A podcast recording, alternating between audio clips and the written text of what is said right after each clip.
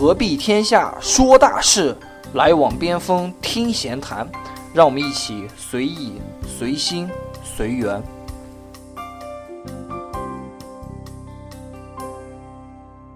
大家好，我是老边，我是疯子，欢迎收听《边锋闲谈》第二季。呃，上一期呢，我们从每个人的例子啊，分析了一下这整个面试的一个过程是怎么样子的，尤其是疯子他分呃他分享了非常多自己的一些经验。嗯。那这一期呢，我们就把这些东西掰开了、揉碎了，好好跟大家谈一下。那这一期呢，主要分几个点啊。第一个是面试的流程，第二是面试前的准备，第三呢，我们列举了四个面试最棘手的问题，以及第四，我们会谈一些别的一些有趣的事情。那首先呢，就从第一点面试的流程上来说一下。疯子，你这边所了解的面试的流程应该是一个什么样的过程？啊，这就我所知了解的面试流程，一般是，嗯，大概四个阶段。嗯，第一个的话会先。让 HR 出来来面，做一个初步的筛选，因为的话，有些公司可能他会出于成本的考虑，让 HR 首先把那些可能所要的薪资比较高的人，首先就排除在外了。对，第一关就这样被 pass 掉了。嗯。然后 HR 那边基本上 OK，觉得这个，呃，从 KPI 上面什么要求来说没问题的话，会把它推到下一个就是部门主管，也就是如果你被招进来以后，你的直属上级，对，他呢会那个会来，呃，就是来面试和那个鉴定你的一些，就说，嗯。应聘这个岗位所需要一些专业的技能，到底符不符合要求？嗯，哎，这是最主要的。如果这个 OK 了以后，啊，它上面的话，一般部门主管上面会有一个分管这个部门的呃部门的一个啊总监或者是 VP 也是副总裁，嗯，然后会再做一轮面试，就是这个就是主要考察你这个人人品咋样，或者你这个人符不符合公司的一些理念啊、方向啊这些，嗯，这个就是呃很主观、很凭感觉的东西了。就说如果这个时候。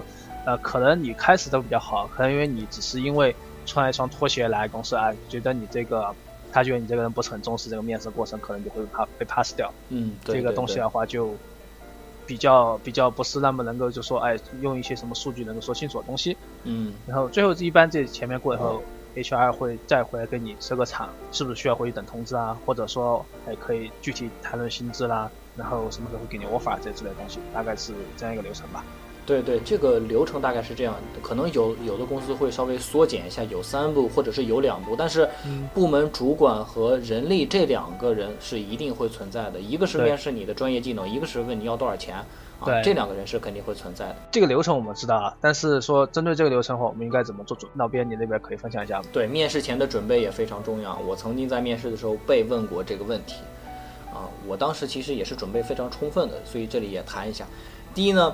嗯，是要在其他的招聘网站上或嗯公司的官网对你所应聘的职这个职位有一个非常呃清楚的一个了解，他的职位的要求是什么，他所呃他所他所能给到的薪资是什么样？因为有的公司他可能在一家网站上他不会写薪资，可能在别的一些招聘的网站上他会写薪资。这样的话，你自己会有一些会对这个薪资有个大概的了解，对后面你提这个薪资心里面也会有底气。第二个呢，就一定要查看公司这个官网。一般公司在官网上呢，会介绍一些公司的发展历程啦，或者自己的业务模式啊，这个一定要是去了解的，否则你不都不知道这个公司是干嘛的，你去到底是面什么呢？有些公司在面试的过程中也会问到这些问题，所以一定要看一下这个公司的官网。第三呢，就是要查看一下公司的这个怎么去这个公司啊，这个咱们上一期也提过啊。呃，对对对对，这个非常非常重要。对对对，这个看起来有些人可能不太会重视，可能一直会打电话问这个人力啊怎么去怎么去，问前台，这个其实会让人很烦，因为人力和那个前台或者他已经把这个面试的具体的地址。包括一些路线都告诉你了，你还不知道怎么去？那这个情况下呢，公司可能就会怀疑你这个人的能力到底是怎么样子。对你这个个人解决这个一些小问题啊能力到底怎样？你这个其实说白了很多，尤其说白，如果你是互联网公司，大家都知道，你查下地图不行吗？对吧？对对，其实这个东西也是很重要的，大家千万不要忽视这一点啊。最后呢，其实刚才那个疯子这边也说到了啊，一定要是得体、适合场合的一个着装。啊，就是大家不要说，虽然互联网公司啊对这个着装确实没有什么太多的要求，但是你面试的时候，你至少不要穿拖鞋去啊，啊，至少要穿一个，至少要穿一双鞋去，不要穿拖鞋去啊，这个真的是，就是哪哪怕你穿的是那种可以变成拖鞋的凉鞋，你去面试时把它变成凉鞋。哦，反正是着装上一定要是讲究得体，适合场合，千万不要穿奇装异服，不要标新立异，这个是最最重要的。那这四对点就是面试前的准备啊。然后呢，嗯，面试的时候呢，呃，咱们上一期也说到了几个比较棘手的问题啊，这里大家我有我专门总结了四个特别棘手的问题给大家来介绍一下。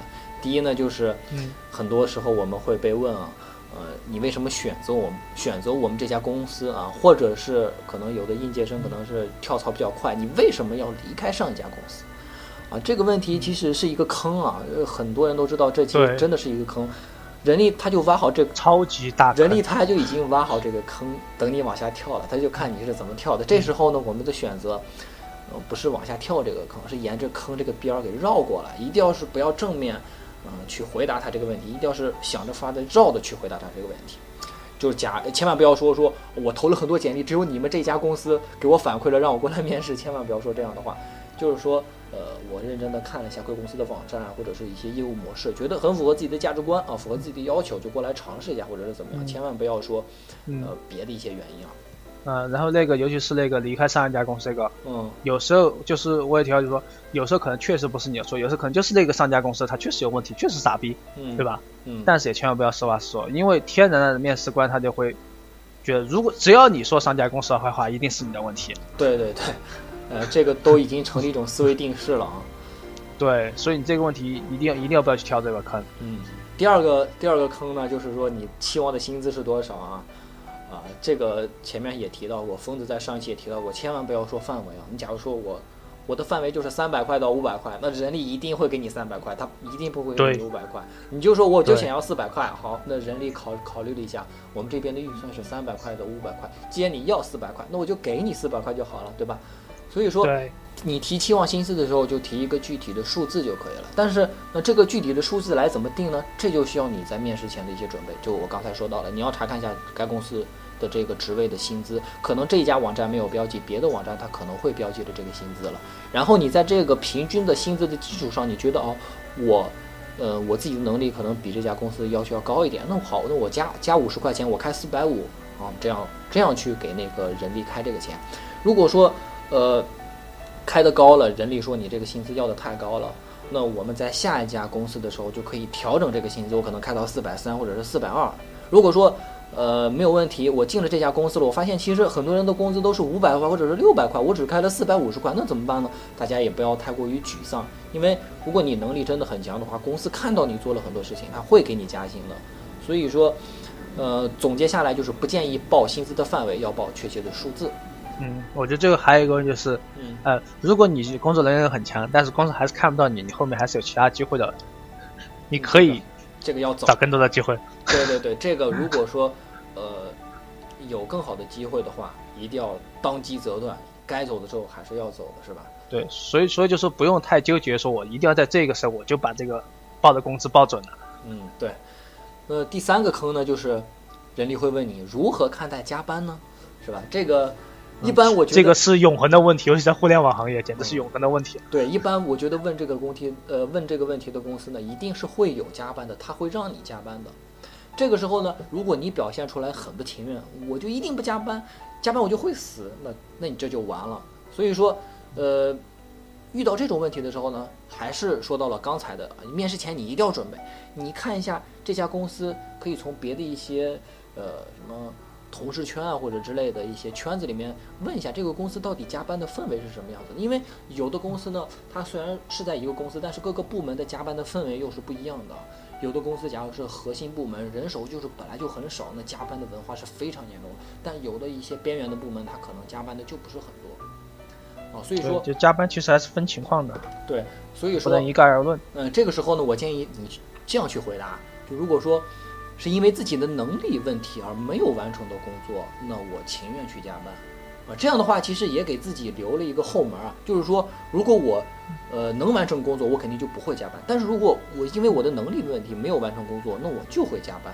啊，这样的话，嗯、这个话就是相当于没有说绝，前后都有退路。这样的话，人力我觉得他也应该会接受这样的一个观点。哎，那这个我其实有个问题啊，嗯如果这个时候人家问你说，也不是你能力问题，就是因为现在需要加班，就是怎么说呢？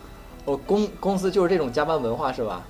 对啊，哦，那那那你也会，那你就是千万不要直直接去跟他正面去对抗，那就说好，我会，呃适适度的去去加班啊，我会我会适度的去完成多的一些工作，因为部门需要这样。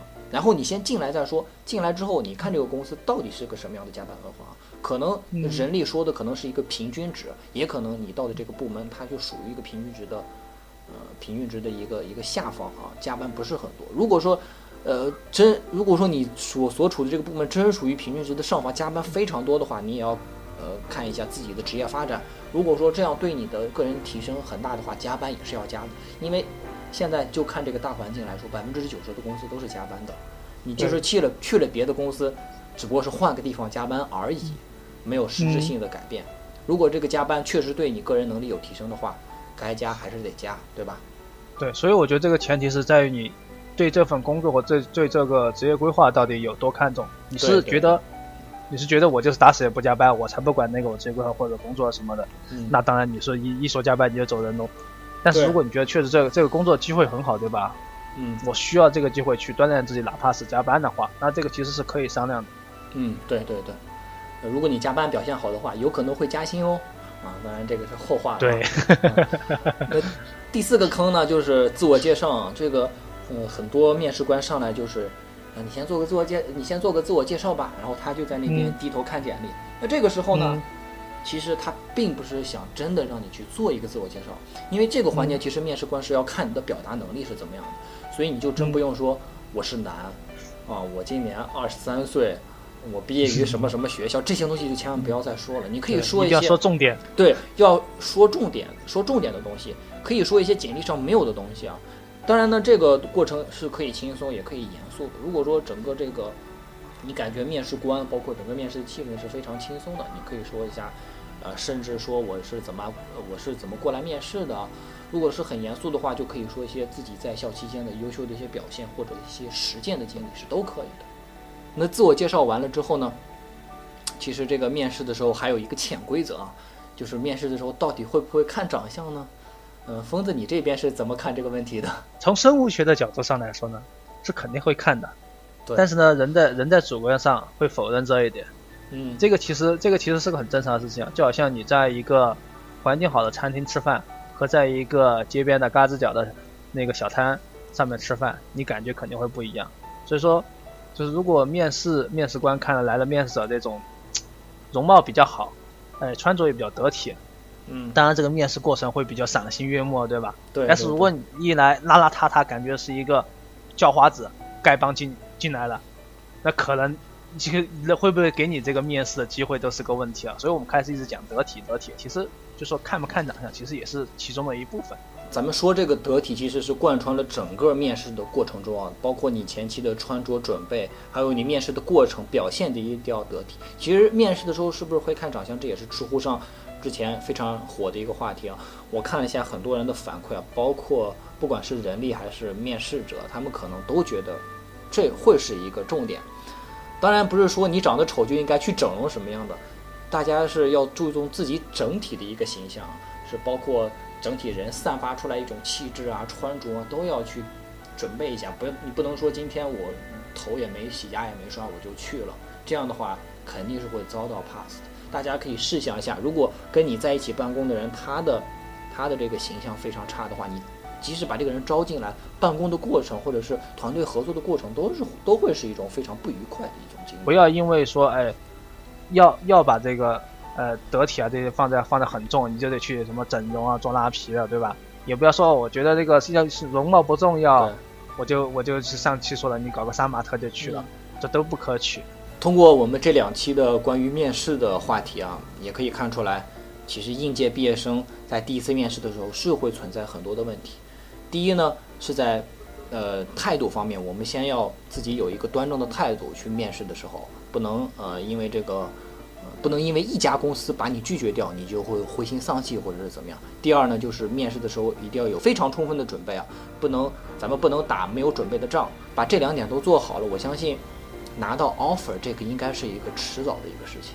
offer 这个问题的话，真的是不要太担心。这就好像那个那什么说，很多人很多人担心担心找不到男朋友女朋友，但是也没见多少人这一辈子都不结婚的呀。呃，可以可以这么来说吧啊。